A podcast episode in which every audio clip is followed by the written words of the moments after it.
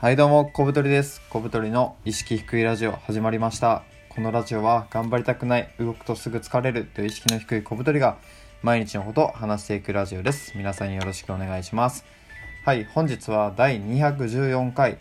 調子乗ってました。爪が甘い小太りお笑い至上主義という3本でお送りします。よろしくお願いします。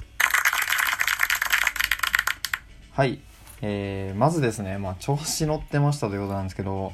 僕ですね、あの、ウェブ、ウェブライティング、ウェブで文章を書くのですよ、をもう結構3年ぐらいやってるのかな、やってますね。まあ、ブログ自分で書いたりとか、あとはウェブメディアのライティングとか編集とかっていうのをまあやってきて、今もね、あの継続的に文章を、まあ、本当に毎日書いてるんですけども、それをその実績をもってしてねあのウェブメディアに応募したんですよ。自分がよく読んでる2つのメディアがあって。でまあ結構書いてるしまあそれなりにねあのなんていうかウェブライティングの、まあ、実績も自分ではねあると思って申し込んだんですが一つは書類選考で落ちてしまってもう一つはね実際にそのテストライティングっていうまあ筆記試験みたいなのをやってそれで落ちてしまってね両方とも落ちてしまったんですよ。で僕完全にいけるなと思ってたんでいや本当にあの調子乗ってたなと思ってね今ねとても反省しているというような状況でございます。本当にあのね高をくくっておりました。あの僕ね昔からこう調子に乗ってしまうというねそういう特徴があって今でも思い出すんですけど中学校2年生の時に僕ソフトテニスやってましてそれの大会で、まあ、結構なんかベスト8ぐらいまで行ったんですよ。でそそこでしかも結構強い相手にゲームもリードしてこれいけんちゃうかみたいになった時になんかその顧問の先生になんかお前はなんか得点を取った時にもなんかニヤニヤして油断してるとって言われてなんか正直なんか勝ってるしなんかそれはいいんじゃないのとかって思ってやってたんですけど結果逆転負けししまってお前は本当に調子に乗るし爪が甘いんだっていうのをその顧問の先生に、中学校2年生ぐらいの時に言われてまあそれがね多分最初に言われた調子乗るなっていうやつなんですけどもそっからねもうことあるごとになんかちょっとうまくいって調子乗ってこう何て言うかあのへし折られるみたいなことがよくあってですね。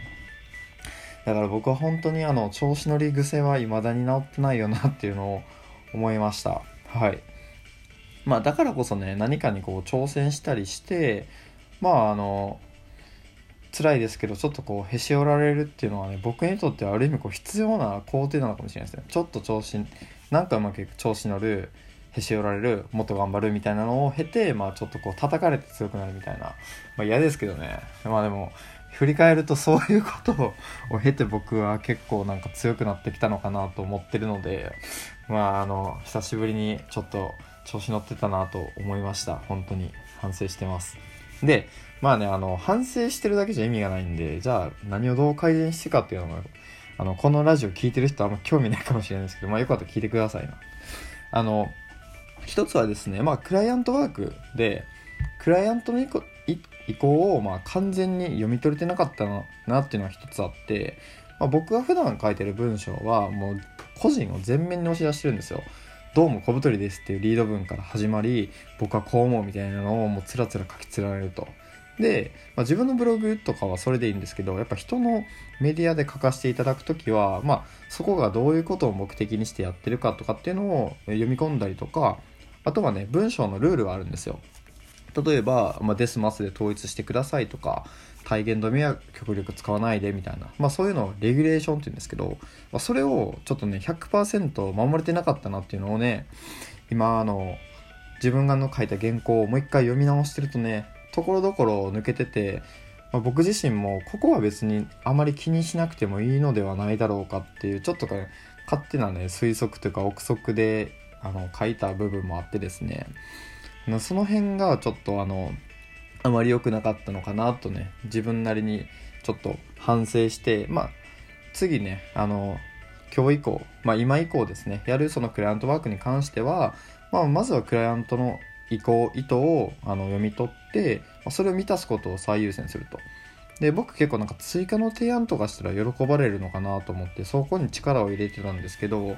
まあやっぱりそのまずやってほしいことを完璧にこなしてくれない人に仕事は来ないよなと思って、まあ、まず目の前のねあの与えられた役割っていうのをしっかりやっていこうぜと思ったっていう話ですね。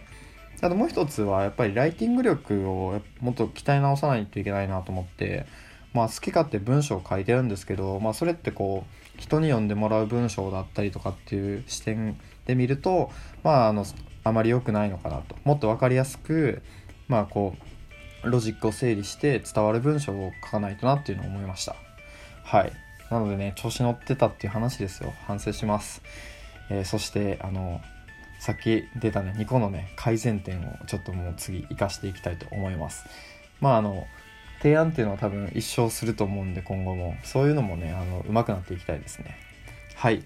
で2つ目。まあ爪が甘い小太り。まあこれさっき言ったのとまあ本当に近いんですけど僕は本当に調子乗るし爪が甘いっていうのをねもう本当人生でもう死ぬほど体感してきました。もうこれ僕の性格上もしょうがないと思うんですけどなんかねすぐやったりするのは得意なんですよね。とかあとはその品質にこだわらなければその完成まで持っていくっていうのはすごいやるんですよ自分でも例えばこのラジオとかもとりあえず話してしまおうと思って話すのが好きなんですけどめっちゃ面白い内容を喋ろうと思って原稿を練りに練りまくって例えば1週間とかかけてドーンってやるみたいなのはできないしすごい苦手なんですよね。っていうので、まあ、その僕の弱点であるその爪の甘さそしてやっぱその細部にこだわって品質を上げるっていうのはねやっぱどうしても苦手なので、まあ、そういうのをあんまりこう重きを置かないような仕事であったりとかあとはねそういうところを補ってくれるようなパートナーを見つけないとなっていうのはね非常に思いました、まあ、なんか自分で考えて、まあ、意識的にやったとしてもやっぱ苦手なんでうん多分人のねその倍ぐらいめちゃめちゃ気をつけてやってあのや人並みぐらいになると思うのでもうむしろそれを生かしてねなんか大雑把にバンバンやってもいいような仕事をやるべきだなっていうのを本当思いました。はい。なんか今日は仕事に関する反省ですね。で3つ目がですねまあお笑い至上主義ってことなんですけどこれまあさあの今までのちょっと毛色が変わりましてまずあの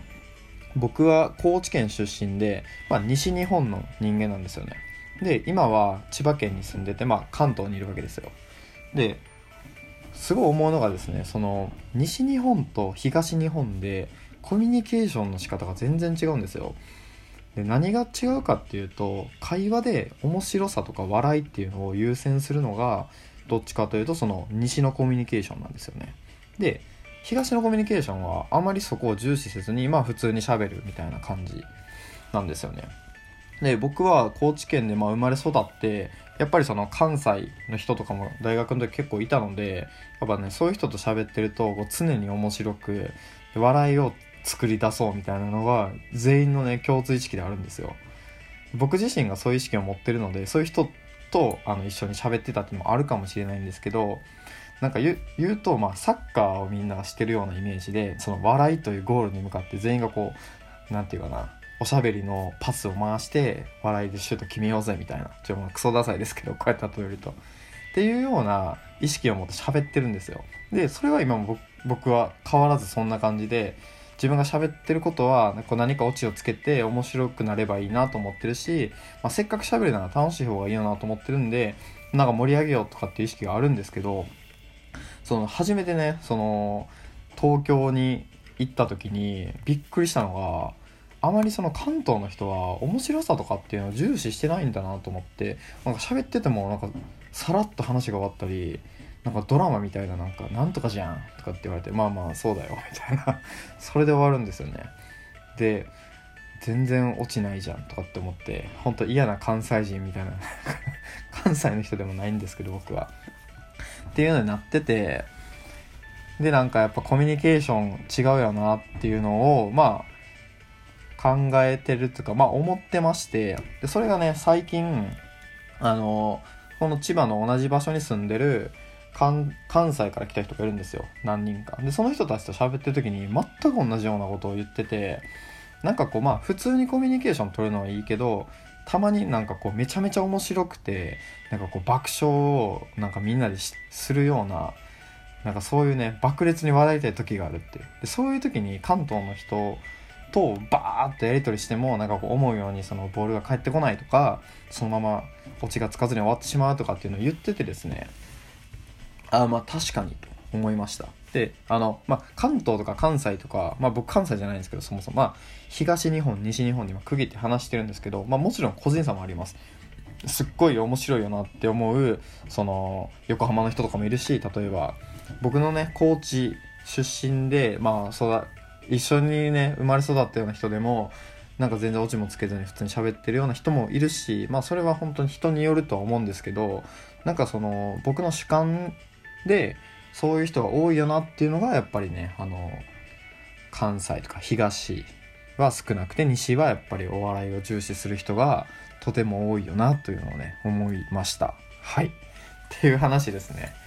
まあ今回はまあちょっと仕事のね反省とか、まあ、僕の弱点の話をしました。あまりねこういうね自分の弱いとこってネット上にみんな出さないんでまあ僕はこういう風に出すことである意味消化してるんですけどまああの引き続きね気をつけてやっていけますという話でございます。であの前回のねラジオで質問あればくださいっていうのをね言ったらめっちゃ質問来て僕あんまり普段ないんですけど12344つぐらいね一気に質問が来ましたこれね短文なんで全部同じ人じゃないかなって思ってるんですけどあのまた次の放送まあ次回以降の放送でお答えさせていただくので、あの、ありがとうございます、本当に。こうやってね、あの、リスナーの人とコミュニケーション取れるのはね、すごい嬉しいので、よかったら、あの、皆さん質問バンバンください。何喋ろうかなって悩む時もあるんでね、こういうのがあるとめっちゃ助かります。はい。ということで、今回はこの辺で、さよなら。